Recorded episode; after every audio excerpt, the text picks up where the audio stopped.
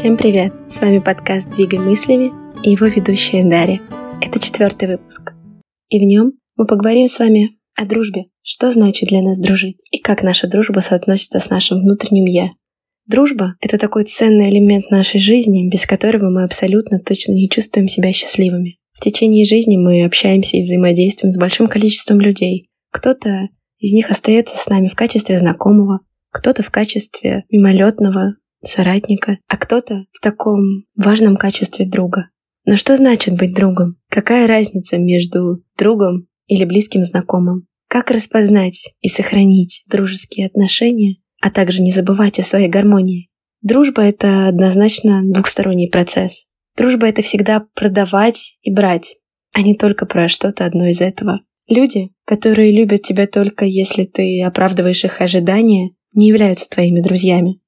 Настоящие друзья всегда поддерживают друг друга. Важно помнить, что тот, кто тянет тебя вниз или судит обо всех твоих действиях и решениях, использует тебя для того, чтобы чувствовать себя лучше. Это очень важно распознавать, поскольку ни один друг или даже просто хороший человек не будет пытаться улучшить себя, принижая другого человека. Понятно, что все люди разные, и что каждый из нас в силу своих особенностей может давать и брать по-разному в дружбе. Но когда ситуация доходит до явного неравенства, то обязательно нужно делать определенные выводы. Например, можем представить, что существует два человека, которые давно дружат, и один постоянно рассказывает другому только о себе, своих проблемах и открытиях, при этом не абсолютно не обращая внимания на чувства другого человека. Другой человек в один момент ощущает острую потребность в изменении чего-то в данной дружбе, но второй ему противится и говорит, что тогда ему будет проще разорвать эти отношения и оставлять своего друга в растерянности. Первой реакцией человека будет желание вернуть все как было и подчиниться воле своего друга. Но правильно ли это? Если дружба значит для тебя больше, чем для твоего друга, ты понимаешь, что для твоего же блага будет что-то изменить, не нужно подвергаться мнению другого человека и желать все оставить так, как есть, лишь бы ему было хорошо, в ущерб своему счастью. Ты живешь своей жизнью не для того, чтобы сделать все правильно для других. Да, возможно, у тебя в глубине души есть совесть, которая расскажет тебе что-то еще о твоей дружбе, но всегда следует помнить, что совесть должна быть у твоих друзей, так же, как и у тебя в качестве друга, а также у людей, которые пытаются оказать давление на других, чтобы чувствовать себя лучше. Знаешь, в чем заключается парадокс? В том, что нам тяжело смотреть фактам прямо в глаза. Мы все чувствуем, понимаем, но часто отказываемся от своих собственных желаний и терпим ситуацию. Хотя это просто кошмар. Никто не должен страдать от дружбы, ведь дружба — это благословенные отношения, которые мы выбираем сами, только если вы оба в них счастливы, вы действительно сможете существовать в долгосрочной перспективе как друзья. Так как же узнать, настоящие ли твои друзья? Очень просто. Посмотреть на ситуацию и задаться вопросом. Односторонняя ли твоя дружба? При серьезной ситуации поддержит ли тебя твой друг? А главное, обижается ли на тебя твой друг, если ты вдруг поступаешь так, как лучше тебе? Если это так, то важно понять, насколько ты сильно хочешь видеть этого человека рядом.